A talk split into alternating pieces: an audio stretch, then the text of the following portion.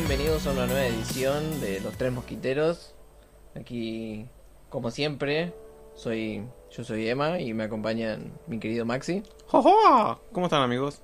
Enfrente tengo al, al señor Iván. Buenas noches. Iván. Bien, y nosotros, como siempre, recuérdenlo, nosotros somos y esto es Los Tres Mosquiteros. Nos pueden encontrar siempre por en vivo, cada dos semanas, por este hermoso canal. Y de vez en cuando por la semana nos encuentran en nuestra página de Instagram LS3 Mosquiteros. Recuerden seguirnos ahí porque vamos actualizando las noticias. Y bueno, como, como cada programa, ¿no? ¿Qué tenemos? Tenemos un día como hoy, ¿no? Recordamos qué pasó en, Hechos, estos- hechos históricos. estos casi 2020 o no sé cuántos millones de años tiene la 2020 años desde el nacimiento del niño Jesús. Niño Cualquier Jesús. evento que haya pasado antes, no, porque antes de Cristo no cuentan. No cuenta. Eh, Los no- chinos vivían antes, no cuentan. No, no sabemos contar en negativo todavía, entonces no llegamos a tanto. Y tenemos una muy vieja, así que atentos. Tenemos que el 2 de febrero del año 1999. Exacto, muy bien, gracias por traducirme. Asume Hugo Chávez su primera presidencia, ¿no? El afamado es. presidente de, de Venezuela. Y ahí siguió hasta que murió, si no me equivoco. Sí. Hace relativamente poco. Si alguno tiene discusiones si, es, si era presidente o no, lo puede dejar en los comentarios también. Mm. Ava- Bienve- avalamos, bienveni- bienvenido sea, fomentamos el debate. fomentamos la discusión, el debate. Y si se va de manos también, lo, lo fomentamos. Claro, pero con calma.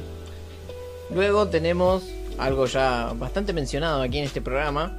El 3 de febrero de 1980 tenemos que se estrena La Niebla de John Carpenter. John Carpenter. Campbell te sigue siendo un personaje está haciendo habitual acá. habitual. Tiene, tiene que, ya digo que tiene que aparecer todos Sí. los programas. Todos los Tiene programas pa- tenemos que decir algo de un John día- Carpenter. Un día tiene que aparecer acá, George, ¿Qué? John Carpenter. Que se Tenemos que manifieste, invitarlo y que esté acá sentado con nosotros. se charlando. manifieste en el búnker y que se compartan con nosotros todo, Una todo llamada programa. por Skype al menos, ¿viste? Sí. Skype, Discord, lo que quiera. John, Juancito, nosotros te invitamos. Te pagamos el viaje. No, mentira, no, porque No. te- somos pobres, pero te invitamos. Si necesitas gente para trabajar en la próxima película de Halloween, nosotros somos felices de morir en esa película. Juan Carpintero, Exacto. un tipazo. Luego tenemos 6 de febrero de 1953. Se estrena la película de Peter Pan. El baile de Peter, ¿Cuál? baila Peter Pan, ¿Cuál? así. La de Disney. La, La, de Disney, la la animada. animada, claro. La, digamos que la original, entre muchas comillas. La primera adaptación del cuento. Sí, O por lo menos la más popular. Claro. Después La salió la live action y otras. La que empezó los creepypastas de, Claro, con el niño burro. De los niños de nunca jamás. Mm. Exactamente. Luego, siguiendo la línea de Disney, tenemos que el 7 de febrero de 1940 se estrena Pinocho. Que vaya dato perturbador. Bueno, no es perturbador. Eran perturbadores las películas en ese momento igual. Sí, Sí. no, vos ves las películas y ves la animación tan fluida que tienen de esos movimientos tan naturales que son. No sé, es ra- yo los veo ahora y es rarísima la, esa sensación. más Ni una película de eso- 3D tiene ese movimiento. Más allá de eso, se dieron cuenta que hay cosas Sí. antiguas que ahora tienen menos filtro Hmm. y hay cosas actuales que antes tenían menos filtro, como por ejemplo la escena donde el amigo de Pinocho se transforma en burro y grita por su mamá. Mm. Es muy perturbadora, es muy Sí. fuerte esa imagen, pero en esa época era Algo común ver, normal, ver claro. escenas así. Si estás en el medio de la Segunda Guerra Mundial, creo que lo mínimo que te puede afectar es ver a un chico transformándose en burro. Bueno, Sí. pero como dato, esta fue la segunda película que sacó Disney después de Blancanieves. Blancanieves fue la primera película que hicieron y esta Pinocho es la segunda película animada que hicieron. Mira, qué, qué buen dato, yo no lo tenía ese. Yo tampoco, la verdad. El siguiente es una fecha demasiado importante para la cultura argentina, ¿no? Es algo que está en los corazones de todos. El 8 de febrero del 91 se estrena el primer capítulo, bueno, no sé si el primer capítulo, pero se emite por primera vez en Telefe Los Simpsons. Del 91. Mira, Sí, Mi- creo que la vos. época que empezó Videomatch, me parece. O, ah, no, creo que empezó antes. Qué Bueno, por ahí. hermoso año entonces para Argentina. Videomatch a la mañana, los Simpsons a la tarde. no, Ah. vi- Videomatch es de la tarde, otra vez te confundiste como la última vez. Supermatch estás diciendo. Ah, cierto. Parado, ¿eh? un, puto. un pequeño error de memoria. Videomatch. Cosas que suelen pasar. Pero bueno, eh, es, en el 91 salió el primer capítulo de Los Simpsons. Igual fue, un, fue un buen año igual. Supongo que sí. Así como en el programa anterior recordamos el último recital de The Beatles, hoy recordamos que el 9 de febrero del 61, ellos celebraron su primer recital. En un bar de jazz. Así es. Y Cuando dejaron el nombre de The Quarrymen y empezaron a ser los Beatles. Que en ese momento tenían un baterista, pero después lo cambiaron por el que quedó en la agrupación final. No tengo el dato de quién es, supongo que Iván sí, pero. Sí, eh, Pete Best era el antiguo baterista. Era una copia de Elvis. luego tenemos que el 10 de febrero, pero de 1940, se estrenaba el primer capítulo de Tommy Jerry. Por primera vez en la televisión. Una de las tantas, tantas distintas animaciones que tuvo. Sí. No, no, o sea, esa es la primera. En, la- en la, la primera, la muchas, original, sí, claro. Y que es una serie que hoy por hoy sigue vigente porque siguen haciendo adaptaciones con nuevas tecnologías, sigue siendo todo dibujo animado, pero siguen haciendo series de dibujitos, películas para, para Cartoon Network, creo que es el canal en donde Sí. se emite. Muñecos, sí. Por favor, paguen, ya los mencionamos. Bueno, creo que de hecho, no sé si dentro de poco estaban trabajando en una película live action de, De Tom Jerry. Tommy Jerry. Pero creo que va a ser más tipo. Como mm, la del Rey León, ¿no? No, no, así tipo que el personaje se ve que es computadora, pero está con- tipo la de Sonic que va Sí. a salir. Supongo que va a ser algo así, va a ser una persona con los dos personajes así, o tipo pitufos, una cosa así. Ah, mezclado con personajes humanos. Claro. Bueno, luego tenemos el 12 de febrero del 51, es el envío de la primer misión científica argentina al territorio desconocido de la Antártida. Que se fueron a buscar. No sabemos, pero fue el- Ellos tampoco sabían. era el envío de la primera misión científica hacia la Antártida. O sea, creo que ya ahí teníamos nuestro primer, o sea, nuestro primer, no, nuestro territorio marcado, nuestra porción de pizza dentro de la Antártida. Luego, el 14 del 2 de 1991, se estrena El silencio de los inocentes, que yo muchas veces la confundo con una mala traducción de Silent Hill, pero no, El silencio de los inocentes es Aníbal el caníbal, ¿verdad? Claro. eh, Aníbal Lecter. Aníbal el caníbal. claro. Con Anthony Hopkins que le ganó un Oscar por su actuación. Una película que tengo que ver todavía y está en mi lista, eh, pero hay que descargarla ahí.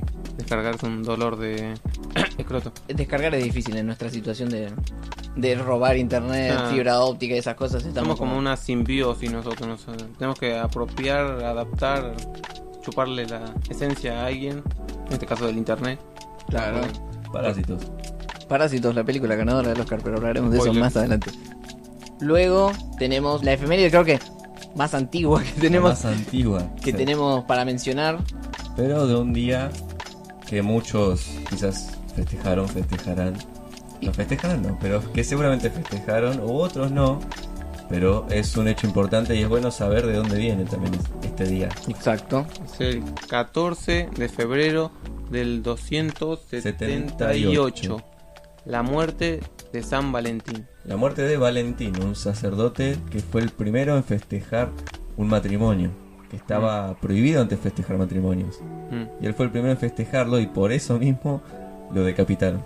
Claro, eh, creo que en Roma se había prohibido que las personas se casaran porque si se casaban y creo que estaban en guerra, no podían... eh, la gente decía, no, no quiero ir a pelear porque estoy con mi mujer, estoy casado, entonces no dejaban. Entonces La- el mi- rey... mi, mujer no me deja ir a pelear. Claro, entonces eh, el rey prohibió los casamientos y este cura San Valentín empezó a casar personas, aunque suena hunting, ¿no? No es ese haunting. Empezó a casar con ese. Claro, empezó a eh, comprometer personas. Celebrar el, el sacramento del matrimonio. Claro, eso. Sí. Entonces, eh, cuando lo encontraron ahí, eh, aparentemente lo molieron a, a golpes o... Sí, a golpes y después lo decapitaron. Y después de que él falleció lo nombraron santo. Claro. Y de ahí, como es, es el- dice que es el día del amor porque él festejaba los matrimonios, la unión entre Y aparte era para salvar vidas, porque para que no los manden a la guerra. Sí, por eso es San Valentín. Qué romántico, ¿no? Así que no es, no es nada romántico en realidad, para mí es un tema político. Pero- ¿no? Como dicen, toda historia de amor empieza con una muerte. Sí, es Ah, verdad. es verdad, es verdad. Bueno, luego pasamos a nuestra amada sección en donde vamos a saludar a todos aquellos cumpleañeros, cumpleañeras, cumpleañeres que celebren sus cumpleaños en estas en estos 15 días en los que no salimos al aire, ¿verdad? Sí. El primero de ellos es... Tenemos que el 3 del 2 de 1968 nace Alice Cooper, cantante. Uno de los pioneros de la música dark. Era como, es como el padre de Marilyn Manson. Claro. Este, así en la música oscura, él era como el príncipe de la oscuridad, como Ozzy. Bueno, él fue uno de los pioneros. Él es, es como decir, él es el Zeppelin de su Greta Van Fleet. Sí, sí, algo así. Bien. Luego tenemos que el 3, el mismo día, el 3 del 2 de 1970, nace Anthony Russo. que Maxi me va a ilustrar más quién es. Es este famoso, bueno, no famoso, pero es eh, el codirector de las películas de Capitán América. Pongámosle número para que sea más fácil: 2, Capitán América 3, Avengers Infinity War y Avengers Endgame, que son El películas que creo que todo el mundo ya debería conocer. El codirector. Claro, pues son dos hermanos, Anthony y Joe Russo. En Ah. este caso, el que cumpleaños es Anthony. Luego tenemos que el 6 del 2 de 1986 nace Dane Dehan. Algunos están diciendo, ¿quién acaban de nombrar? ¿Es tu primo el de Latveria? No, no, No. exactamente. Él es el actor que interpretó al Duende Verde en El sorprendente Hombre Araña. Claro. Y es el actor que interpreta a Valerian en la película Valerian y la ciudad de Película. los mil planetas. Si no le suena es porque nadie la fue a ver la película, pero también les puede sonar por la película eh, Poder sin Límites, que es la historia de tres amigos que encuentran un meteorito y el meteorito le da poderes de telequinesis. Y bueno, tienen que verla, es muy buena la película. Yo la recomiendo, yo la vi y me gustó. Sí. Tiene, una, tiene una de las muertes más épicas que he visto hasta ahora en el Mm. cine. Sí, es muy anime esa película, también tiene como ese, ese toque así. Está muy bueno. Bien. Aparte de que es toda grabada como en cámara en mano, por así decirlo. Sí, es del género este falso documental. Claro, eso también le da un toque especial. Siguiendo así con la, la línea de superhéroes, tenemos que el 7 de febrero de 1960 nace James Spader. Que si alguno no lo saca de por qué mierda lo estamos metiendo en una lista de superhéroes, es porque es la voz y la captura de movimientos de Ultron, el villano de Avengers 2, como quien diría. Un villano que está, para mi gusto, infravalorado, pero Sí. Sí, para mí también. Para mí Que- toda la película está infravalorada, pero eso es tema para otro debate. Sí, podemos hacer un video especial debatiendo. Pero bueno, también es conocido por eh, la serie de Blacklist, de creo que es de Sony, que se emite desde hace unos cuantos años y unas cuantas temporadas. Que si no la conocen por el nombre es donde hay un tipo que aparece con un sombrero y traje, ese es James Spader. Mm. Y si hubiéramos investigado más, hubiéramos buscado alguna otra película, pero no lo hicimos. Solo sabemos que en su juventud hizo una película con Robert Downey Jr. Esa es toda la información que poseemos hasta el momento. También dato perturbador, en esa película se ve en una pared que dice Avengers. Y eh, Ah. después trabajaron juntos casualmente en una película de Avengers. Cosas de- ¿Coincidencia? No lo creo. Lo que es el destino. Bien, y tenemos que otra otro cumpleañitos muy muy antiguo. Tenemos que el 8 de febrero de 1828 El nace Julio Verne. El escritor, ¿no? Tan emblemático. Escritor, sí. Escribió Uno de los primeros, eh, también los pioneros de la ciencia ficción. Sí. Escribió sobre el viaje al espacio, a la luna, Viaje, viaje a la luna, después de hizo la Tierra. 20.000 leguas de viaje en eh, submarino. un dato ya que estamos hablando tanto de cine. Viaje a la luna de Julio Verne, Mm. después se convirtió en la primer, el primer corto en Ah. cine. Uno de los primeros cortos. Mm. El viaje a la luna. Interesante. Alors Dance la, Dance la Lune. ¿Es ese que tiene la Entonces- luna y un cohete en el ojo? Sí. Sí. Porque se Ah. creía que la luna tenía cara, bueno, son unos científicos que van con un cohete al espacio, se encuentran con extraterrestres, bueno, todo eso es basado en el libro de Julio Verne. No existía la astrología y existía Julio Verne en ese momento. Tiene un nombre revolucionario con su imaginación. Sí. O veía el futuro, quién sabe, ¿no? Bien, y otro dato, otro cumpleañito al que tenemos que saludar es de nuestro querido expresidente que el 8 de febrero de 1959 nacía este empresario que quiso ser presidente y veníamos bien, pero pasaron cosas. Sí. La frase más emblemática que va a quedar en la historia es esa. Veníamos bien, pero pasaron cosas. ¿Y qué hizo? No importa, tenemos las frases. Tenemos las frases y muchos memes. Él se inspiró en el 2001 y dijo, yo quiero hacer esto mismo, que fue un hitazo. Eh, después otra, eh, en, en la misma fecha del 8, que pasan varias cosas, tenemos el nacimiento de, James Dean. que no es tan conocido actualmente, es un personaje de la, puedo decir, del cine clásico, pero hizo tres películas y en casi todas tuvo una gran actuación, que es reconocido porque de él tomaron la famosa expresión Tear me apart, Lisa, de la famosa película de culto, véase, The Room. que es conocida por ser la película más mala de la historia. Sí. Pero es tan mala que es buena. Y el director, Tommy Wiseau, eh, le encantaban las películas de James Dean y eh, tomó esa frase de su película por el poder que tenía el actor y él la eh, puso en su guion cuando hizo su película. Intenté interpretarla. Ujú. También como yo lo hice recién. Luego tenemos que el mismo día, el 8 de febrero de 1932, nace uno de los directores de orquesta y maestro musicalizador de una gran película y una gran saga para mí. Y otras muchas. Sí, que trabajó casi siempre con el, con el señor Jorge Lucas. Mm. Tenemos que nace el señor John Williams. También hizo la música de Superman, creo que la de Harry Potter, Sí, la de Harry eh, Potter la también de Williams. ET, me parece. Creo que en todas las franquicias exitosas o en todas las películas taquilleras él estuvo haciendo la banda sonora. Tendría que haber estado en Avengers también, pero bueno, el tema que tiene No, épico pero no Joe, lo tiene. eh, Joe Silvestri en Avengers la... Creo que es el siguiente. Bueno, no sé si quiere meter la pata diciendo que es el siguiente John Williams, ¿no? Porque no tiene tanto. Pero... Claro. Podría ser, porque. ¿Cuántos años tiene eh, este señor? John Williams. Tiene como 100 años, ¿no? Eh, Más o menos. hay casi 90, casi, sí.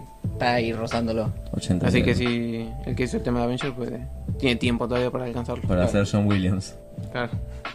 Bueno, luego tenemos que el 9 de febrero de 1981 nace otro villano de Avengers, que ahora ya es considerado parte de los Vengadores.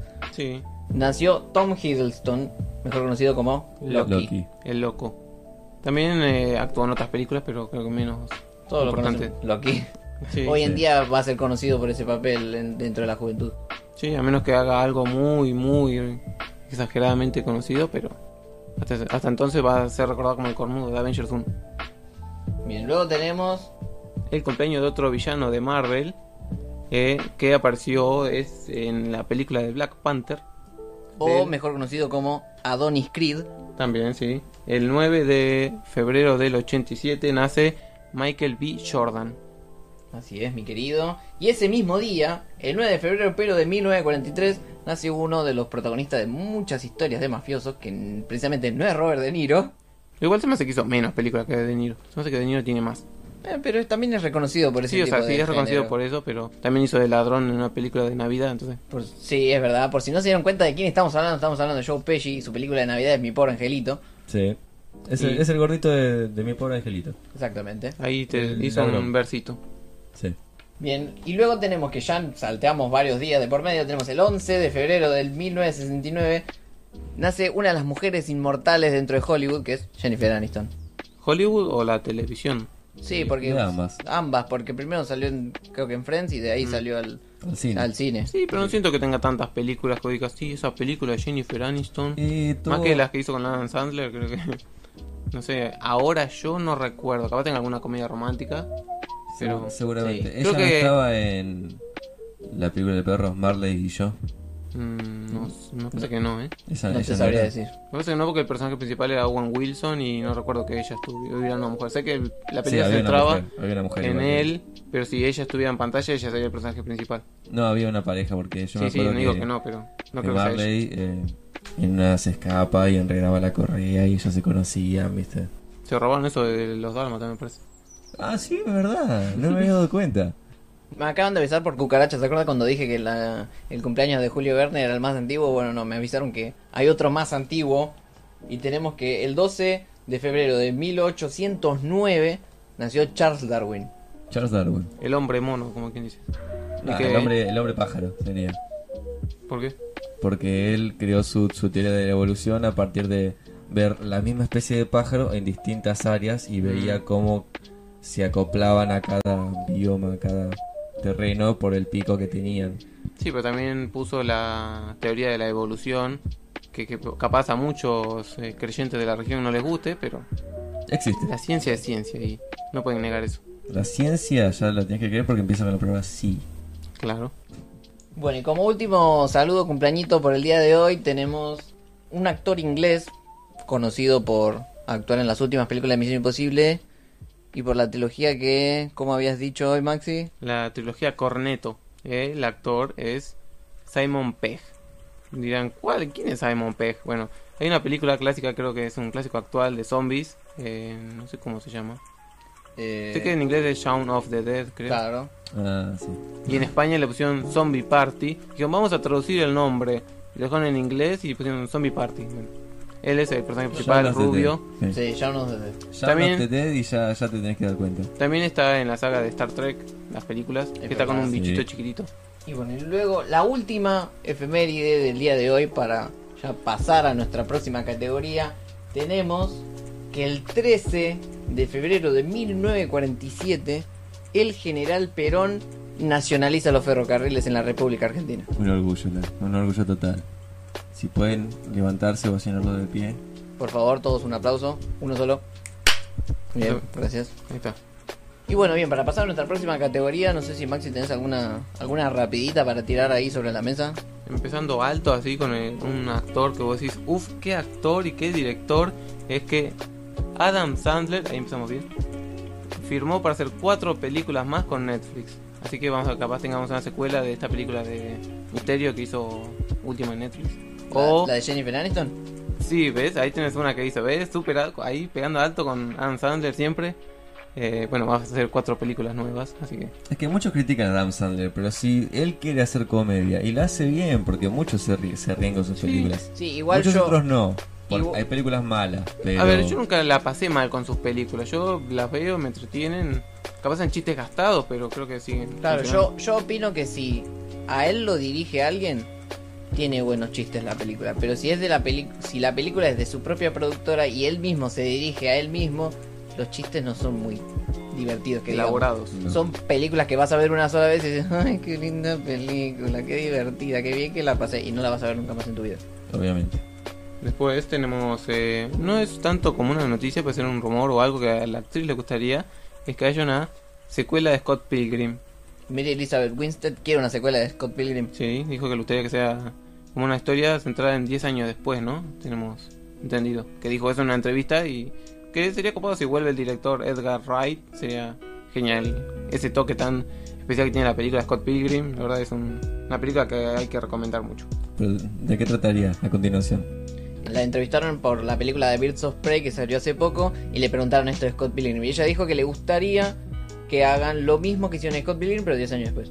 Que la película anterior terminó, spoiler, que quedaban juntos, ella y Scott, pero ella quiere que se vuelvan a separar y se vuelvan a encontrar. Y cuando se encuentren, Scott tenga que volver a pelear con todos los chongos que ella estuvo hasta ese momento para poder quedarse con ella. O sea, lo mismo, pero en sus 30 años y no en sus 20 supongo que más temática de adultos, porque ya tienen 30 años y no 20. También eran adultos en esa época, pero ya son adultos Adult- más eran, avanzados. eran adultos jóvenes y ahora son adultos adultos. Claro.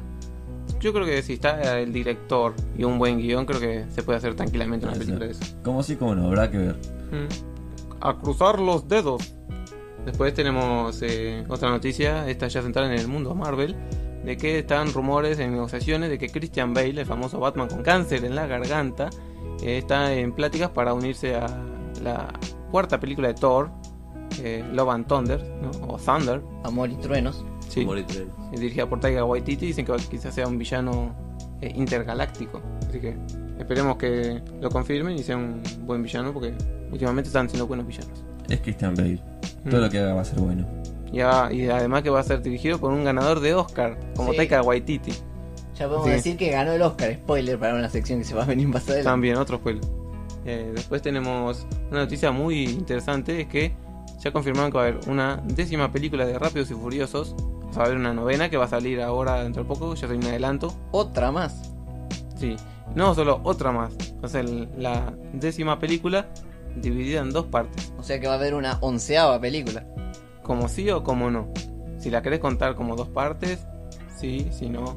Como Es una, como Al Bill. principio que dijeron Infinity War parte 1 y parte 2 y tuvimos Infinity War y Endgame. Claro. Ah, Pero bueno, ahora ah, mira. después decían que no, pero bueno.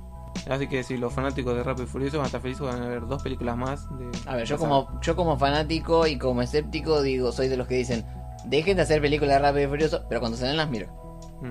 Bueno, o sea, hay mercado para todos. Si te gustan los autos y los pelados fuertes, ahí tenés. Y encima en la próxima película tenemos a John Cena, un actor del que ya hemos hablado en este programa. Sí, y su carrera.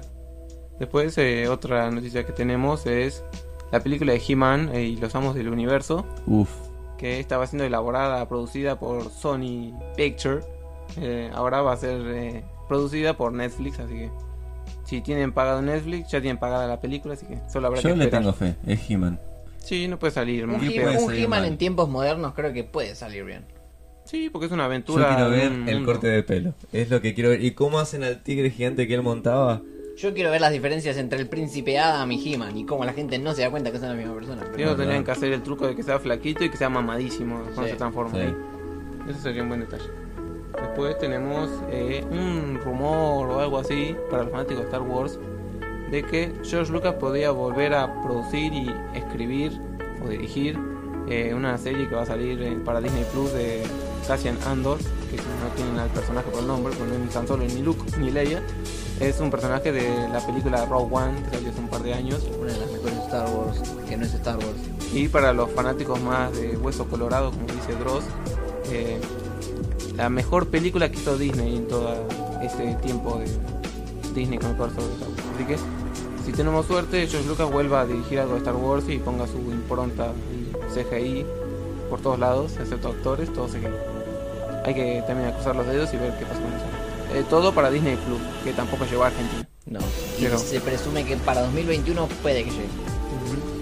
Y atando a Diego Luna, quien interpretó el personaje y capaz lo vuelva a interpretar, tenemos otra noticia con él de que se va a bajar del remake de Scarface, que ya sería el tercer remake o la tercera versión Claro, la tercera de versión. este personaje, porque dijo que ya está pasando mucho tiempo, o sea que está tardando mucho la producción en empezar y él tiene otros proyectos.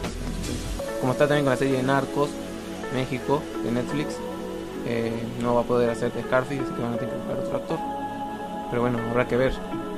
Al fin y al cabo, Scarface es un clásico que se va reiniciando. Claro, se va renovando y se va adaptando a los tiempos modernos Ujú. siempre que sale. Siempre que sale cada.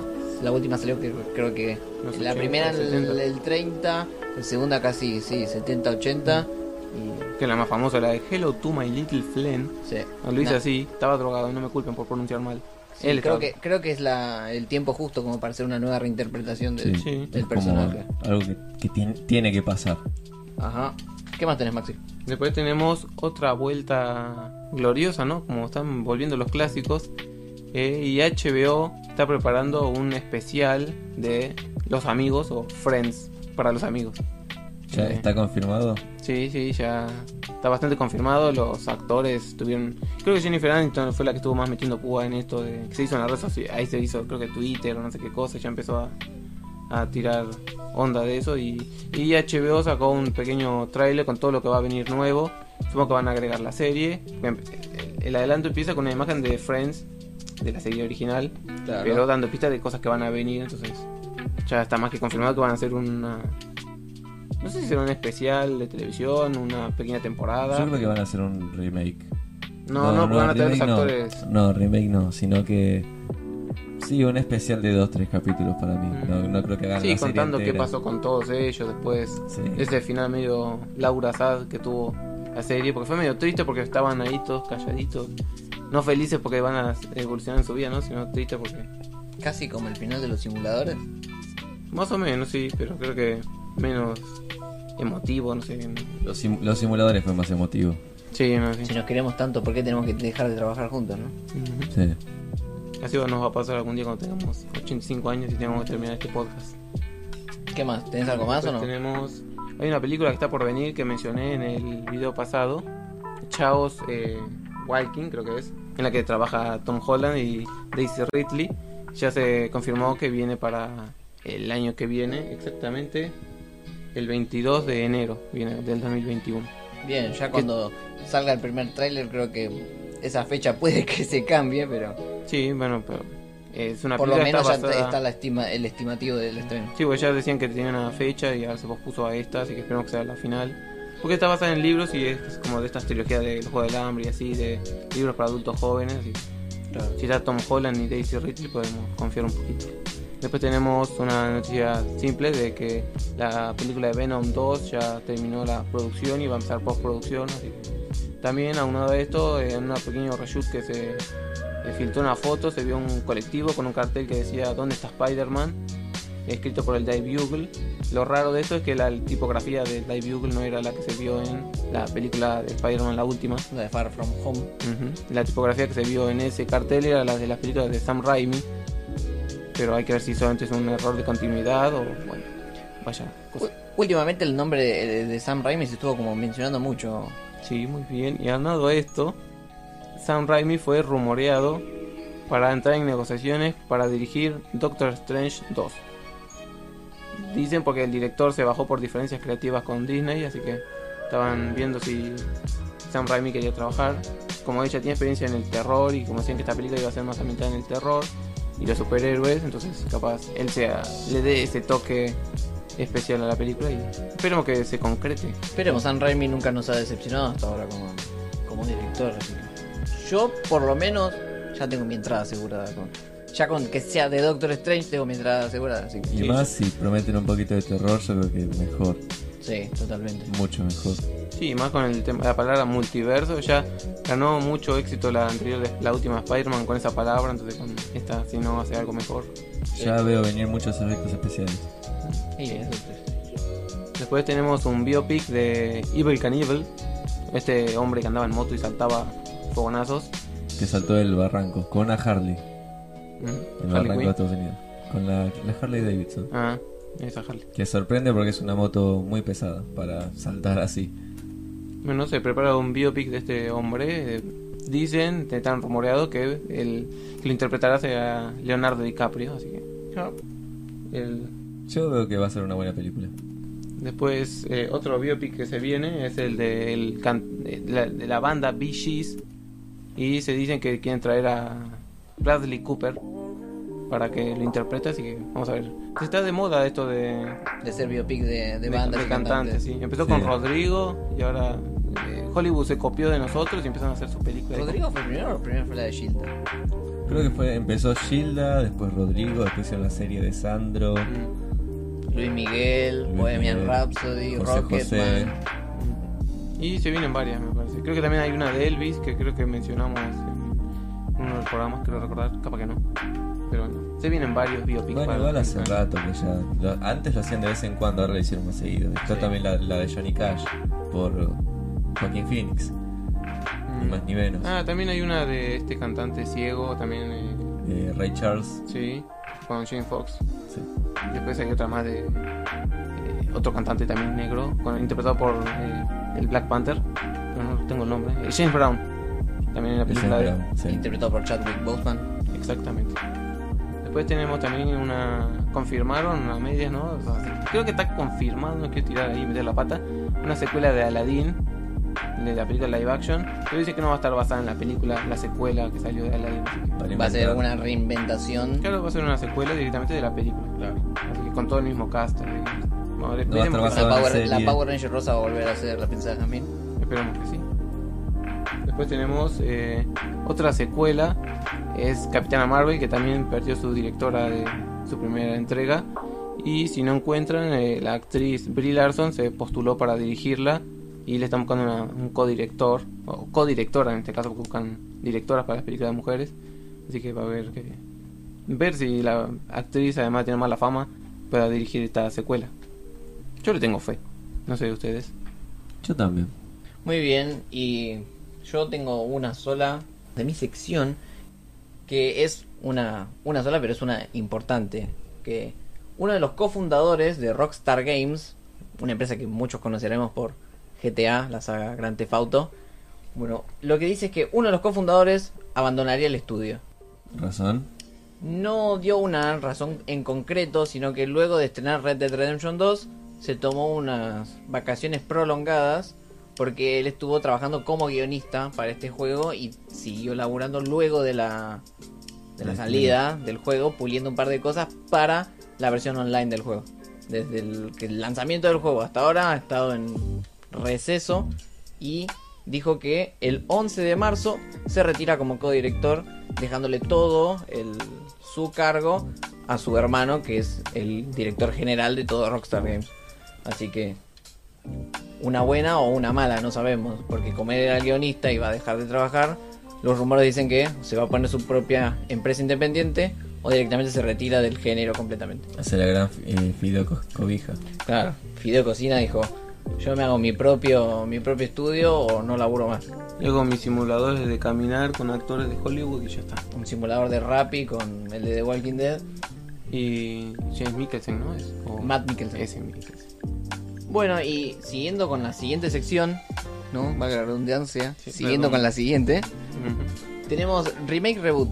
Maxi, ¿qué, qué, ¿con qué nos podés deleitar? Tenemos el remake eh, o adaptación de Lilo y Stitch, un clásico que creo que salió para DVD la primera. Sí, no sé si salió en cines. cines. No, yo también estoy en la misma quedan unas cuantas secuelas que también son bastante divertidas. Tengo el recuerdo porque las vi hace bastante. Existieron, existieron las Sí, secuelas. sí, sí, sé que hay como dos o tres. Sí, Lilo y Stitch 2 y una llamada Leroy y Leroy y Stitch, sí. Así que pero son entretenidas películas. Bueno, y se viene una adaptación en live action para Disney Plus, así que. Es, es interesante las propuestas que se vienen en live action de clásicos de Disney. O sea, más que nada las que son exclusivas para Disney Plus. Las que van para el cine directo, no sé, algunas es como que. Como la semana, el programa pasado que dijimos la de Bambi. Yo digo, ¿vos decís? Sí, es, sí, va a estar muy peleado. No, no sabes lo que es para cine y lo que no. no. Pero Claro. Ponele, No creo que le, no creo que le moleste perder plata igual. No. ponele Dumbo. eh, ah, tuve el honor de verla hace poco, la original, la animada. Y era muy vacía la película. Parecía como un grupo, un corto de una hora, parece, no sé cuánto dura. Pero no sé, por lo que tengo entendido, le agregaron cosas a la película live action. Pero supongo que Bambi es igual de, por decirlo sin ánimos de ofender, vacía la película. O sea, tiene la trama del bicho, que tampoco sé porque no la vi. Cuando la vea les diré más información. Si, tiene, si tienen información de la película, ustedes, ¿la vieron? No, solo sé que el, todo el mundo me dice que empecé a ver la película y empecé llorando porque data la historia, spoiler, de que al principio de la película un cazador hace volar de un tiro a la mamá de Bambi y así te introducen a la historia. Sí, después es la historia de Bambi pasando por la puerta básicamente hasta que consigue cuernos. Mm. Eh, esa es toda la trama. Ah, bueno, entonces no sé qué le podrán, con qué podrán rellenar la historia. Lo van a hacer tipo documental para mí como el Rey León. Ah, puede ser. Eh, Pero bueno, es, hay que ver qué viene. Después tenemos otro remake también para Disney Plus de una película que no sé si es un clásico, pero de la película Socios y Sabuesos. Original creo que es de los 80 con Tom Hanks. Eh, que es un, yo no la tengo muy presente, la verdad, de que alguien dijera, uy, sí, ese clásico. Así que que hagan un remake de esa película, pero la van a hacer en formato serie y con un actor bastante conocido por, creo que la generación de los 90. Sí, nosotros. nuestra, nuestra más o O menos. sea, lo, lo que nació en los 90 y creció en los 2000, que es el actor que va a interpretar el personaje es Josh Peck o mejor conocido como Josh Nichols de la serie, o Jefferson Gutierritos. Jefferson Gutierritos. De la serie Drake y Josh. El chico gordo, que después estaba flaco, ahora va a ser eh, esta serie para Disney Plus con un perro, así que vamos a ver qué sale de eso. Yo con solo ese actor ya, ya la miro. Sí, yo le, le tengo mucha fe. Mm. Tengo una noticia que a más de un videojugador no le va a gustar. Prometieron un reinicio suave para la saga Batman Arkham. Y ahí me están todos diciendo, ¿cómo que me van a reiniciar la saga Arkham? Y bueno, así son las empresas. Pero hay una propuesta mucho más por encima, que es lo que lo dice, de por qué deberían hacerle un reinicio suave a la saga. Que primero que dijeron que quieren que Damian Wayne, Damian Wayne sea el nuevo Batman. Todos dirán, pero ese no es el Robin. Sí, pero ahora lo quieren Batman, Pepe. Eh, no hay otra. Pero prometieron un universo llamado DC Games Universe. Un universo de DC de varios juegos que en algún momento van a ser como la Liga de la Justicia y se van a cursar todos los juegos en uno solo. Y confirmaron un nuevo juego de Superman también para el mismo universo. Que muchos están diciendo, no, otro juego de Superman va a ser el nuevo Superman 64 y...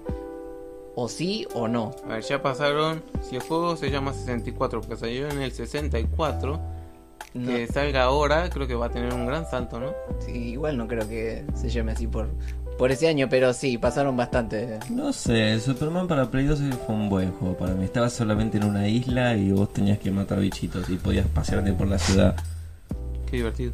Sí, nada, est- está bueno para mí, era bastante Mm. creativo. Sí, creo que tenés que encontrar el formato a Superman. Si lo pones en un juego tipo mundo abierto, puede funcionar porque los personajes son menos indestructibles en un punto. Así. Sí, sí. pones a hacer las misiones tipo del juego de Spider-Man, Claro, o lo que, están, lo que están queriendo hacer ahora es un poco copiar la fórmula del Marvel Spider-Man del PlayStation 4. Claro, porque aparte de ese juego de Spider-Man se va a conectar con el de Avengers que va a salir este año.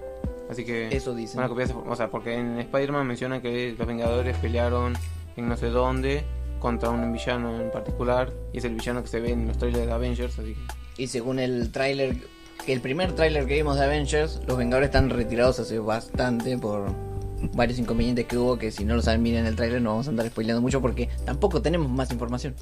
entonces eh, van a copiar ese formato y van a hacer su propio universo de juegos. Sí. A mí me parece perfecto, yo compro. Sí, yo, a ver, eh, con un nuevo Batman, con el Batman de Damian Wayne, yo creo que podría podría llegar a ser interesante este nuevo universo que plantean. A mí me parece interesante porque yo, yo jugaba al DC Universe Online y era muy interesante poder hacer tu propio superhéroe y viajar por el mundo, distintas dimensiones, ir al espacio, lo que vos quieras y encontrarte con tus superhéroes favoritos ahí en ese mismo mundo. Y si lo hacen, que vos pudiendo elegir un personaje, yo creo que todo esto podría culminar. Una buena idea, copyright. Una buena idea es que hagan todos estos juegos de cada superhéroe y después culmine todo en un juego online donde vos puedas elegir elegir tu superhéroe y completar algunas de estas misiones o ir a la ciudad de cada superhéroe y esas cosas. Puede Mm. ser, ya veremos cuál es el nuevo... El fin de el todo fin esto. o el objetivo de este DC Game Universe que hasta ahora son solo la confirmación del reinicio suave entre muchas comillas de Definí suave, ¿viste? es que está en tela de juicio de si es realmente un remake o un reboot o un reinicio o es una secuela de la saga Arkham que conocemos pero como no va a ser Bruce Wayne Batman y va a ser el hijo es como que Claro, por no. eso no está en como suave entre muchas comillas Claro, porque puede ser como que se malinterpreta, como pasa con las películas, que dicen, ah, sí, es un reboot de, supongamos, Jurassic Park, Jurassic World. En realidad no es un, un remake, sino que es una continuación, pero como tiene todo un cast nuevo, toda una historia nueva, pero sigue siendo el mismo mundo y mucho tiempo después, se puede considerar un reboot, pero a la vez no es, entonces... Claro, porque va- varios actores de la película original, siguiendo este ejemplo, Mm. han repetido su rol para las películas de Jurassic World, como Jeff Goldblum repitiendo su, su rol en la segunda de Jurassic World. Sí, y hacer un pequeño paréntesis, que para la próxima película volverán los tres actores de la eh, saga original. Claro. Así que, Teniendo esto ya dicho, pasamos a algo que estuvimos spoileando bastante en el principio, que es la llegada de Oscar. ¿Llegó? ¿No llegó? ¿Qué trajo? ¿Trajo regalos? los ganadores de los premios Oscar número cuánto era. 92, si mal no recuerdo. Puede ser, no tenemos el dato. Investíguelo usted. Hágalo usted mismo, como diría Utilísima. Bueno, empecemos por una de las categorías más importantes, me parece, ¿no? Mejor película extranjera. Vamos por, por el hype y después Bajamos, un Bajamos. poco. bajamos. La mejor película extranjera creo que es algo que, que no le sorprende a muchos. Sí, no, porque. La película Parasite. mm, Coreana. sí, todo el mundo le tiró flores desde que salió, así que no era de extrañarse. Claro. Es de esas películas que todos te dicen, la tenés que ver. Por lo menos una vez. Si te Sí. gusta el cine y si estudias cine y si vivís cine, creo que sí. Después, mejor película de animación. Esta es media polémica porque como sí como no. Mm. Personalmente no. Sí, yo también personalmente no. Y la ganadora es. Toy Story 4. Cuá, cuá, cuá. Muchos, muchos nostálgicos quizás les gustó Mm. y piensan que se lo merece, pero muchos otros, como nosotros tres al parecer, pensamos que no, que no se lo merece, ya está muy quemado, muy gastado, no es para nada original la idea. Yo creo que la película, o sea, puede funcionar, tiene la calidad de Pixar en cuanto a Toy Story respecta, porque las tres películas anteriores son buenas películas. No sé si digna de un Oscar, la otra sí tenía su toque, pero no sé si esta te- esté a la altura porque no la vi. Pero sí creo que no debería ganarse el Oscar. Creo que la película de Klaus, que es por la que muchos apostaban, creo que sí se merecía porque tiene un bastante logro también en cuanto a animación. Porque vos ves las películas, ustedes la vieron, no sé si la vieron, yo la vi. Sí. Y la animación parece 3D, pero esto es animación 2D. Es animación clásica, pero tiene tanta sombra, tan bien hecho que parece 3D la animación. Por eso el- uso Claro, de es la como sombra, un- sí. Mm. Es como un salto de modernidad a la- al método de animación conocido, antiguo, por así decirlo. Que es un salto, pero a la vez no es un salto porque sigue siendo animación tradicional. Claro. Pero... Y la historia también es muy buena porque uno pensaría, "Ah, es una historia de Navidad, se cae la Navidad, tiene que resolverlo. Y no es... Se puede spoilear, ¿no? ¿De qué trata? Sí, es yo una- creo que es más complejo, sí. Alerta de spoiler. Sí, yo creo que ya desde el principio del programa tendríamos que haber dicho, pero ya está. Bueno, Vamos a spoilear muchas a ver. cosas acá, sépanlo. Lo único que se puede decir es que es una historia de origen de Navidad. Que nunca se hizo eso, creo. Porque no hay una película de origen de la Navidad, de cómo se empezó. No, te lo explican. A ver, pero la Navidad no, de Papá. Noel. Claro. Para ser más exacto, no de Santa Claus, ¿no? Se llama Claus la que no Papá Noel. Pero bueno, es la historia de origen de Santa Claus. Y es, es una buena película, es entretenida y divertida, la verdad. Qué interesante. Mejor banda sonora, creo que es algo que yo estoy muy a favor porque yo antes de ver la película escuché la banda sonora y me encantó. Y aparte eran canciones que yo ya escuchaba de antes, así que me encantó por dos. El Joker ganó mejor banda sonora. El bromas. El Bromas, Mm. El Descansero. Sí. El jajas. Sí, Creo que la música le. Yo no soy muy musiquero, pero creo que sí. Sí, le, le da ese toque ochentoso. Es esa, o sea, el Joker, paréntesis, es una película para mí que recopila muchas cosas de otros directores muy conocidos o otras épocas en donde el cine era lo mejor que había. Mm. Y le da su propia personalidad, no es que solamente copia cosas y es una no, cosa sí. de copia, es una película eficiente y que se puede levantar por sí misma. Obviamente, pero bueno, esta banda sonora es muy ochentosa, muy Mm. sesentosa también. Es clásica, Mm. pero para mí encaja perfecto con lo que quisieron demostrar en el film. Mejor director. Creo que esta. Yo cuando era chico pensaba, si ganó mejor película, debe ganar mejor director también, ¿no? De esa película. Claro, todo el mundo estaba diciendo, ah, la va a ganar Scorsese con el irlandés. Y el otro lado del público decía, no, la va a ganar Tarantino con Érase una vez en Hollywood. Y el galardonado fue... Bong Joon-ho. No sé si lo pronuncié bien, disculpen. Creo que es Wu, pero bueno. Uh, no, no sé. no estoy seguro. Público Bueno. coreano, disculpen por la pronunciación, acá en el búnker no nos llegan muchos cursos de idiomas. Tarado, eh. Puto. Eh, pero bueno, al, a fin de cuentas es el director de Parasite. A mí me parece muy bien porque no ganó uno de los tantos directores ya aclamados que había. Sí. Entonces me parece muy bien que haya, haya caras nuevas en el cine Sí, también. además de que ser extranjero, aparte dicen que la película es muy buena. Demasiado buena. Claro, o sea, es la película también. Entonces, Excesivamente buena. sí, entonces es entendible que sea ganador él y no Scorsese, que es gracioso porque no tiene ningún Oscar. Creo que tiene un solo Oscar como director. Y a pesar de tener una carrera tan larga, tener un solo Oscar debe ser como medio feo. Y Sí. creo que para una persona de su edad, quiero creer que es un poco racista y que haya ganado un coreano, creo que le dolió demasiado. No lo conozco, pero se me hace, se me hace que debe ser un poco racista Scorsese. Y ya con todos los comentarios que ha tirado sobre cierto cine que no le gusta y co- él considera como que no es cine, creo que sí, le, le habrá, Mm, le habrá sí. tocado un poco el orgullo. Sí, yo creo que sí. Bueno, ahora, en mejor actriz de reparto por Historia de un matrimonio, Hmm. Laura Dern. Capaz muchos no la conozcan, Laura Dern es la que hizo el personaje de. No recuerdo el nombre, en Jurassic Park. La rubia de chica- Jurassic Park. Exacto. Ah, Y también fue la almirante Holdo en Star Wars, en Los Últimos Jedi. La chica de pelo violeta, bueno, Star chica. Wars 8, la más odiada. Mm, creo que ahora la nueva, la más odiada. Se ganó. tuvo pocos papeles reconocibles, pero lo Sí. suficientes. Y ahora ya está subiendo porque tiene una serie en HBO que es muy buena. Y ahora este papel que le dio un Oscar, dije, Sí. va Tiene- popa. Bueno, ahora, mejor actriz Trrrr. por Judy.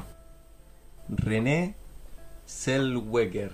Sel Weber o Sel Weber. O algo así, no Ahí sabemos. veo una G. Está bien. ¿No será pariente de Andrew Lloyd Webber? No, no.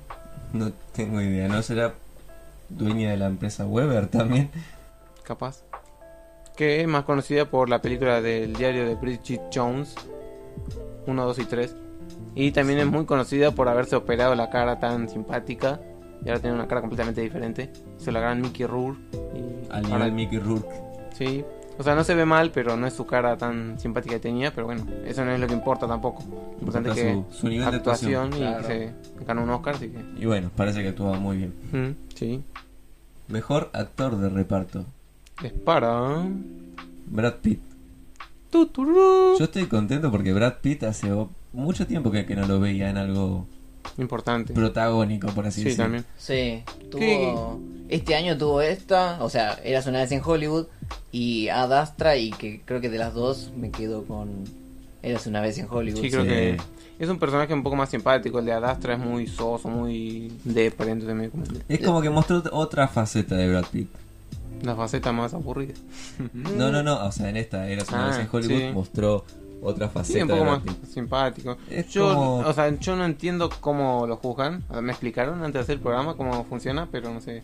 Yo creía que era por actuación como tal, pero no sentí que fue tan emotiva la actuación, entonces dije, no sé por qué será, no voy a prejuzgar, entonces Es que Me de parece actuación- bien por él, porque aparte es un actor que viene trabajando hace mucho. Es como Leonardo DiCaprio, que muchos dicen que no se lo merecía por El Renacido, pero sí por otros papeles. Entonces, como que bueno, te lo damos ahora.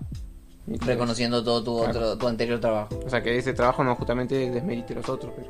Es que no creo que lo juzguen porque por un tema de si es emotivo o no es emotivo, sino por la habilidad de actuación en sí. Mm.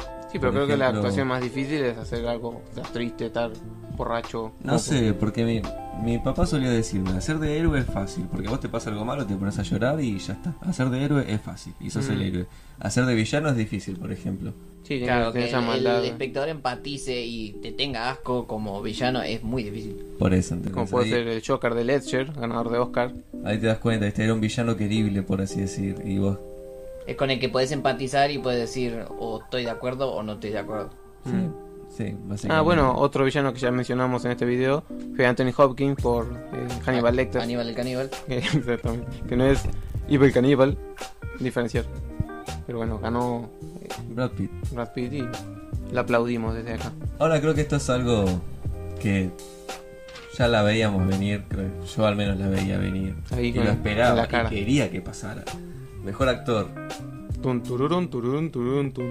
Joaquín Phoenix por el Joker.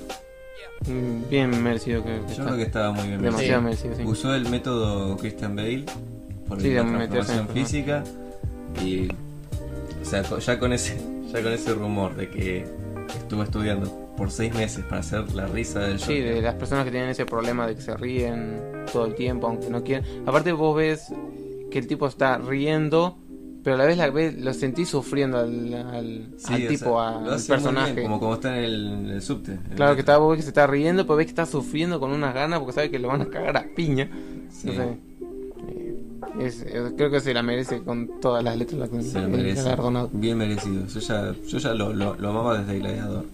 ¿Qué otra película así muy... que vos decís, uff, actuación? El de Johnny Cash también. Que lo Ah, mencioné antes. mm. Él es Johnny Cash en la película Ah. bi- biográfica de Johnny Cash.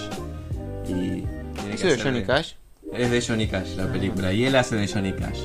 Vos viste Emma, ¿no? Johnny Cash. Johnny Cash, Johnny Dineros. Certificado por Johnny Cash también.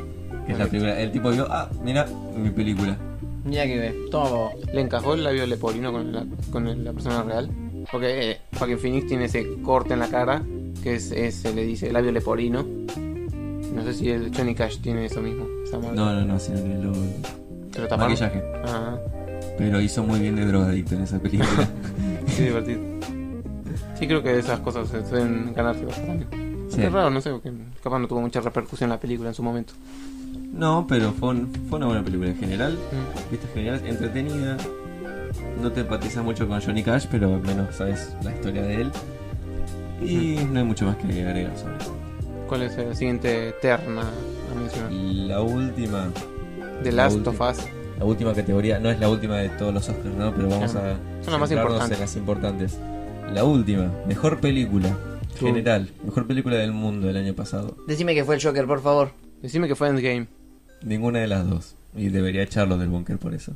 No, por La mejor película, que ya tuvo varios premios esta noche, que ya, es lo que yo te digo, si tiene, el director ganó, ganó internacional, creo que ya se pueden imaginar, Parasite, ganó mejor película, mejor película del universo, no sabemos si hay otras películas. No hay mucho más que decir, ya hablamos lo suficiente de Parasite cuando la nominaron a Mejor Película Internacional, ¿no? Sí, cuando también mencionamos mejor director. No sé si lo mencionamos, pero tiene mejor director. Igual, hablando de esto, lo, lo único que se me cruza por la cabeza es la imagen del director haciendo que los Oscars se besen. Mm. Eso fue hermoso. Era un nene chiquito ese tipo. Sí, así que felicitaciones al director y esperemos que traiga más películas y crucen el charco. Por si tuvo esta repercusión, esperemos que sus próximos proyectos también, lleguen. Bueno, Esperemos. Cuando dio la charla, men- agradeció a Quentin Tarantino por poner sus películas en sus listas, Tarantino, o sea, las listas que hacía Tarantino de sus películas favoritas, siempre agregaba películas del director. Sí, por él, la verdad. Es como que, que tu héroe te, te felicite Mm. por algo. Claro. Bueno, muy bien, y creo que eso fueron ¿no? todas las, las noticias más importantes, los highlights de la llegada de Oscar, Titán Dorado, tan esperado. Nos veremos en, un año. En, en un año volveremos a hablar de Oscar y qué trae, esperemos que traiga regalos y comida. Puedo hacer un pequeño paréntesis antes que termine. Avengers Endgame lo ganó como mejores efectos especiales y Maxi está muy triste. Cierro el paréntesis. Bien, y pasando a la a esta sección de noticias videojueguiles que tenemos, tenemos una de una empresa que ya hemos hablado bastante en este en este medio. Es muy querida. Eh, Es muy querida y odiada por otros tantos en base a las microtransacciones, pero tenemos que Valve está buscando empleados. Y ustedes dirán, cómo va a estar buscando empleados esta empresa. Y es que sí, por medio de su página oficial, no desde Steam, sino desde su página, se vieron en la búsqueda de dos puestos bastante peculiares. Yo encajaría en alguno de esos puestos, ¿vos crees? Eh, ahora te los, te los redacto y decime, decime cómo, cómo te ves laburando en esos, Estoy armando mi. en esos puestos, claro. Están buscando un psicólogo que sepa sobre el comportamiento humano y las motivaciones e influencias subyacentes de cómo y por qué las personas hacen lo que hacen. Me gusta la psicología, podría entrar ahí. ¿Vos te ves capaz de apuntarle a ese punto específico que ellos están buscando? ¿Crees que sos la persona ideal? No veo por qué no. Básicamente buscan a alguien que sepa qué motiva a la gente a jugar videojuegos. Sí, recordémoslo, es una empresa de videojuegos, así que sí, están buscando eso. Así que si Maxi no se postula o si Maxi se postula y ustedes quieren competir y dicen, no, yo creo que le puedo ganar a Maxi, sea, siéntanse bienvenidos en enviarle un mail a Valve diciéndole, ¿qué hace capo? ¿Qué hace Gabe Newell? Quiero laburar, me das empleo por favor, quiero comer. Y él o les contesta o los marca como spam, no sabemos.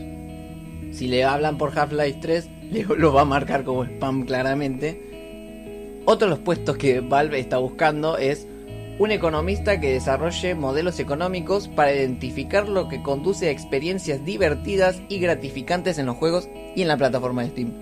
Maxi, ¿cómo te ves hablando de economía? Ahí me cago yo de eso, no sé. Creo que Iván sabe más de economía que yo. Ahí, Iván. No, en realidad no. Pero básicamente esto va con un, con un tema sociológico también, ¿no? Más que se, se necesita el economista para armar todo el esquema, pero en realidad es un tema sociológico también. Y si en realidad quieren hacer un juego sobre esos dos temas, Un juego sobre, sobre ser adulto. claro. Entonces un Half-Life 3 centrado en Economía. en economía. ¿Quién te dice? Un nuevo, ser. un nuevo universo donde Half-Life sea en nuestro, en nuestro tiempo y no haya pasado ninguno de los eventos de los que hemos presenciado. Mm, Un nuevo un reinicio, reboot, remake de Half-Life. No creo que sea. Puede ser una remasterización. Esa es nuestra versión de la historia, no la de Valve. A confirmar. Ya, ya les estaremos avisando de este Half-Life de oficinistas. Bien, y otro de los puestos que están pidiendo es alguien que desarrolle aplicaciones y productos para diseños móviles. Están en búsqueda de, De aplicaciones para celular. claro, ya sea celulares o para las plataformas portátiles de PlayStation y Nintendo. Ah, mira. quieren también poner su eh, como que su granito de arena dentro de esa compañía videojuegos pero que se conecte con la plataforma de Steam de PC. Están buscando que la gente se pueda interconectar desde, desde y donde quiera a Steam. Ya sea desde tu celular o tenés una consola portátil con conexión a internet y te puedas conectar a Steam desde un lugar fuera de tu casa, lejos de tu ordenador. Me parece perfecto. Es, es una. Es como lo que quiso hacer Rockstar cuando salió GTA V. Mm. Que lanzaron la aplicación de iFruit para que vos cuides al perro. Eh, Creo que es algo parecido. Mm. O sea que si yo hago eh, filtros para Instagram no puedo entrar en eso. No encajaría con el perfil que buscan. No sabemos, capaz que ha- hacen la aplicación de Steam y le agregan historias y ahí sí. Si le agregan historias ya Puede ser, eso estaría muy bueno. Historias de, de Steam. ¿Qué juego está- estás jugando ahora, viste? En Steam. ¿Cuánto gastaste en tu tarjeta? Subís la foto del recibo, uh, toda la plata que me gasté en cajas del Counter Strike. Sí. Sí, igual yo no sé hacer esas cosas, así que no sé para qué lo digo. Eh, pero capaz que A ver, capaz alguien dice, Encontra- ah, yo hago per- eh, filtros para Instagram, ¿puedo hacer esto? Bueno, Capaz que Capaz que encontrás un tutorial en YouTube y te convertís en el economista estrella que están buscando para, para la plataforma. sí, hoy en día cualquiera se cree economista, así que Sí, es puede funcionar. Otra de las noticias más importantes que tenemos hoy para, para narrarles a ustedes, nuestros queridos radio video escuchas, es que FIFA 2020 es demandado por estafa. Al fin, que se den cuenta que es el mismo juego que todos los años. Eh, sí, pero el público de Pokémon también podría decir lo mismo, ¿no? Eh, por lo menos tiene bichitos nuevos.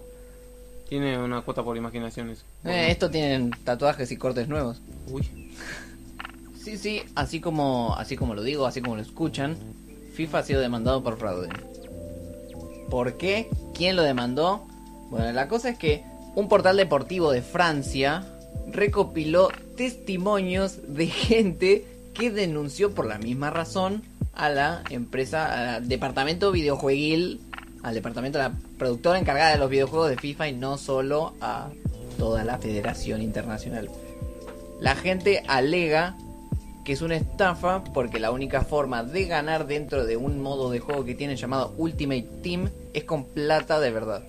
Es como una especie de álbum de figuritas que en el que para armarte tu equipo ideal tenés que comprar paquetes y no sabés qué te toca, qué jugador te toca en cada paquete. Una persona en particular, que es la que resaltó este, este portal francés, dice que la cantidad que he gastado me ha hecho retrasarme en mis pagos del alquiler. Y yo digo, ¿y no te diste cuenta antes que tenías que dejar de comprar paquetes de, de Ultimate Team y pagar los, los impuestos, no? Y capaz se cebó mucho, estaba ahí medio raqueteado y... Él alega que no le tocó ningún jugador conocido y que siguió gastando. Pero, ¿por qué siguió gastando plata este señor en este juego si sabía que no le estaba tocando en nada interesante, nada conocido y se estaba atrasando con el pago de sus impuestos? Fe, fe humana. Es la única explicación que hay. Y bueno, con esta noticia absurda, digamos, vamos a cerrar mi, mi sección de noticias videojuegiles. Así que Iván, ¿qué tenés para, para deleitarnos con tu, con tu sección de noticias? Vamos a hacer un tateti. Vamos a, vamos a mandar noticias fuera de lo común y noticias actuales, frescas, serias, de lo que está pasando en el mundo ahora. Ustedes van a tener que adivinar cuál es la real, cuál es la, seria y cuál es la noticia poco común, bizarra, dependiendo de lo que les parezca a ustedes. Bien, bien, me gusta, me gusta tu modalidad. Bueno, empezamos. Mandale mecho. ¿Seria o no seria? Peligrosa moda de masturbarse con cáscaras de banana. Mm, bien, conociendo la, la inteligencia de la juventud hoy en día, yo creo que eso es real. Sí, yo, yo voy a apostar en que eso es una noticia seria. Y es, un, es serio para mí, ¿eh? si hay gente que hace esto es serio, hay que preocuparse. Supuestamente simila la sensación al sexo oral, pero causa muchas consecuencias negativas, eso también. Desde irritación hasta sarpullido y llagas en la zona genital.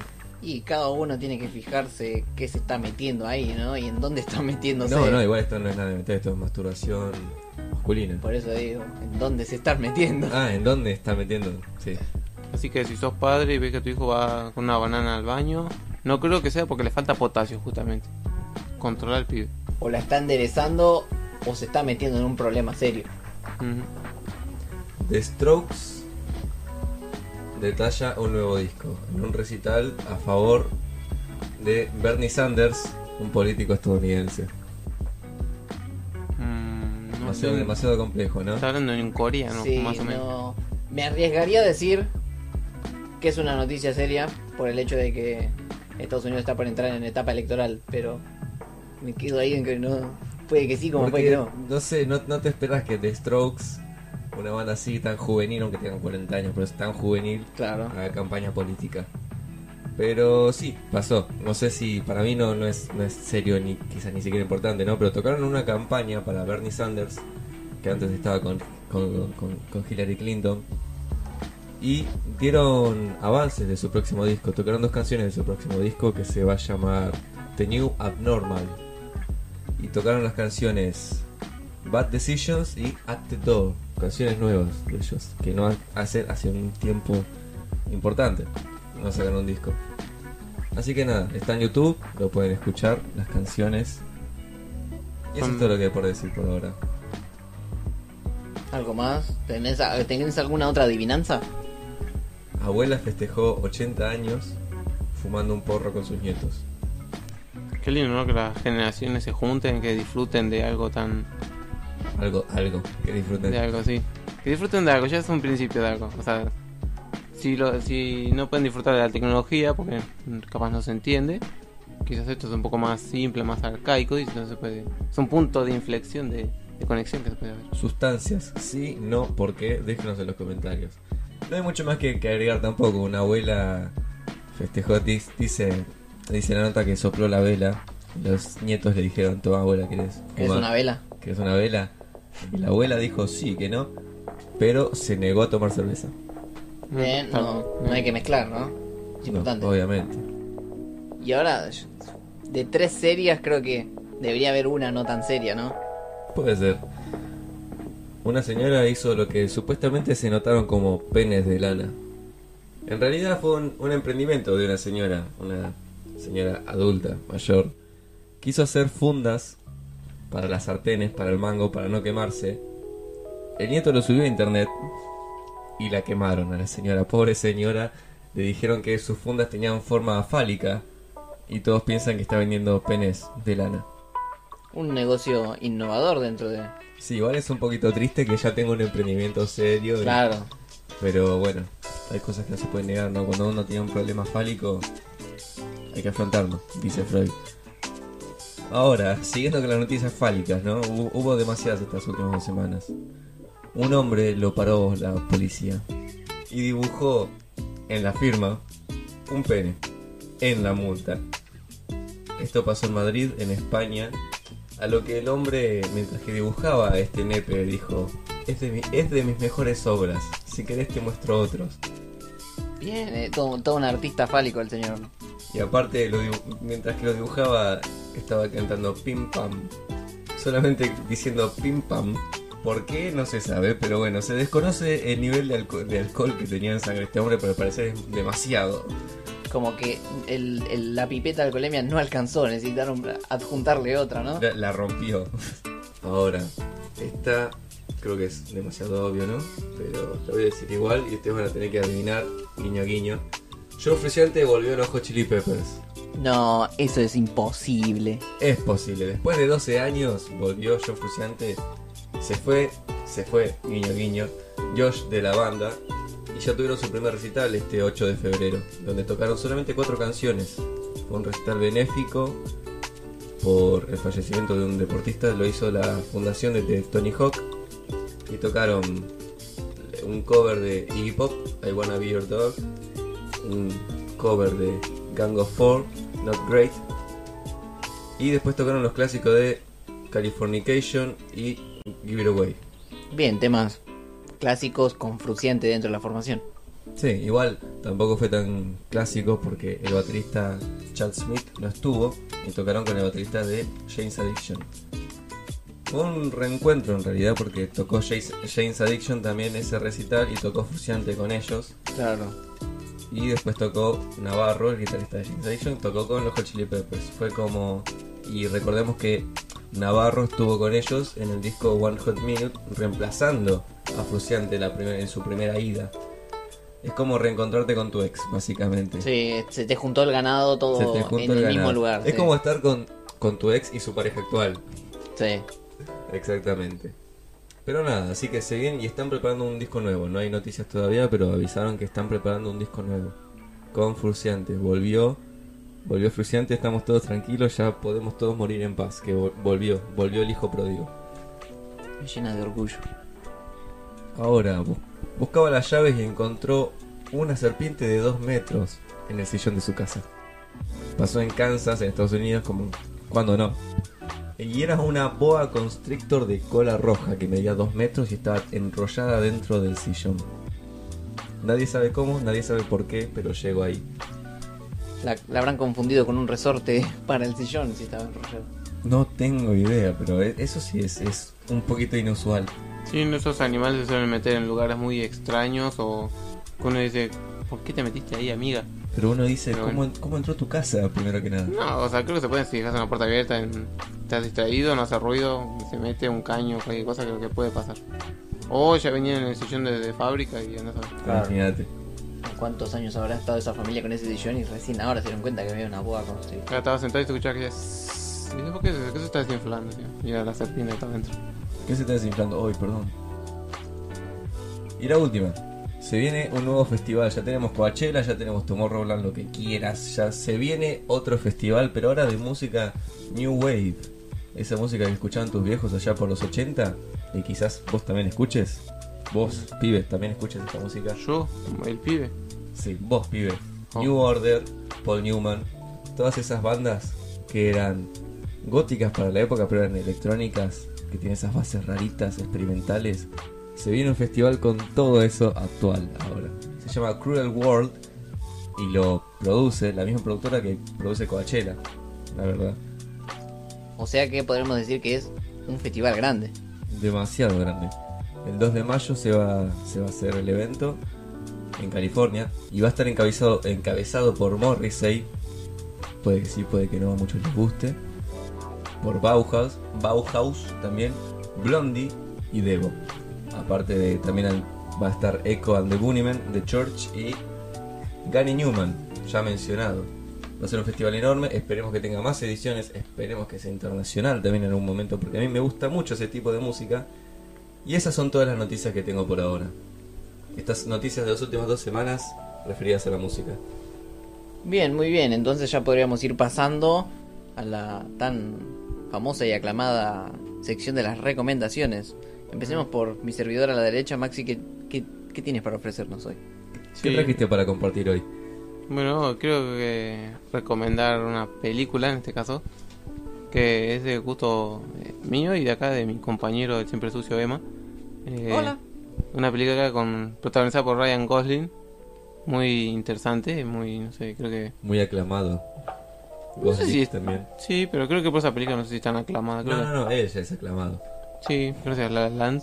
La La Land y Diario de una Pasión, ¿no? Ah, claro. descubierto hoy temprano que también era protagonizada por él. Sí. Mm. Bueno, la película es Drive. Drive. Así que...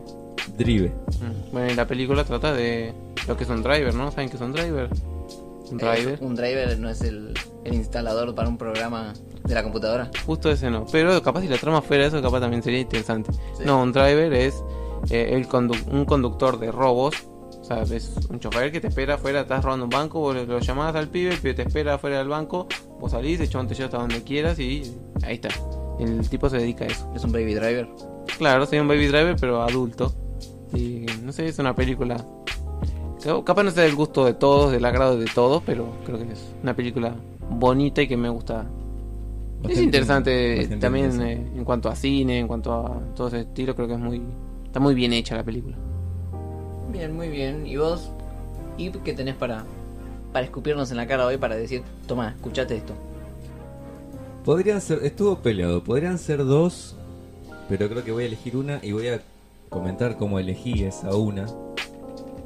Y ya que está, recomiendo la otra. Un músico aclamado por otra banda, que no voy a decir el nombre, que se llama Jonathan Bree. Bree, pero B-R-E-E. Jonathan Bree es un cantante y cantautor que todas, sus interpretaciones hace con máscara. Una máscara blanca, lisa, guantes y una peluca. Y siempre está fumando, pero no sabemos si aspira el humo en serio o no, pero está fumando. Bueno, a partir de eso, estaba en Spotify una noche, puse la radio de Jonathan Bree y saltó esta banda que es la que les voy a recomendar ahora, que es... Si te gusta Tame Impala, te gusta esa onda ochentosa ahora, si te gustan el bajo más que nada y las baterías simples, una banda que se llama Ariel's Pink. Ariel como la sirenita, Pink. Y el tema Round and Round. Es un tema que tiene una batería simple pero pegadiza y un bajo que... Hermoso, simplemente hermoso. De rechupete, como quien diría. De rechupete. Te hace acordar mucho a, a Impala, pero tiene su estilo personal también. Muy, muy ochentoso. Bien, muy bien. Y ¿Y usted, señor Emma, qué recomendación de juegos nos tiene hoy para este lindo programa? Mira, yo tenía una recomendación en base al vicio que me pegué esta semana con este título, pero decidí cambiarlo al último momento porque se me hacía que era una opinión muy personal y no muy objetiva de, de la recomendación en sí. Así que mi recomendación de, esta, de estas dos semanas es que jueguen o que tengan la oportunidad de ver un título llamado Murdered, que es un título en tercera persona de un, que es casi un thriller de investigación en donde un detective tiene que investigar su propia muerte. Pero mezclado con los mitos de las brujas de Salem y todo esto de hechicería, brujería y cómo es que el tipo debe investigar su propia muerte. Así que yo se los dejo ahí, es un título que a mí me encantó la primera vez que lo jugué. Bastante interesante. Y si tienen la oportunidad de jugarlo, probarlo, háganlo porque está, es, está bueno y es entretenido. Bastante interesante suena la propuesta Sí. igual. Ya que sea detective de bruja de Salem investigar su propio asesinato, ya, ya com- compre. Mm. Y bueno, esa es mi, mi recomendación por el día de hoy. Así que, sin nada más que decir, Sin nada más que agregar. Sin nada más que hablar. Nosotros fuimos y esto fue Los Tres Mosquiteros.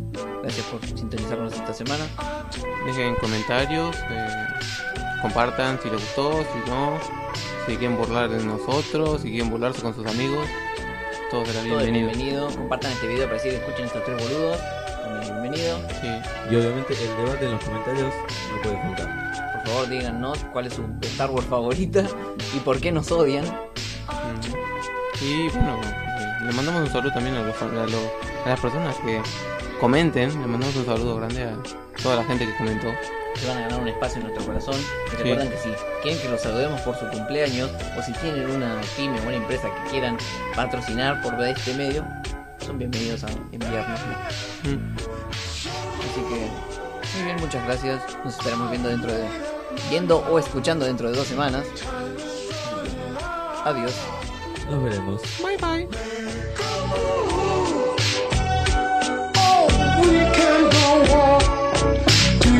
understand? It's all in your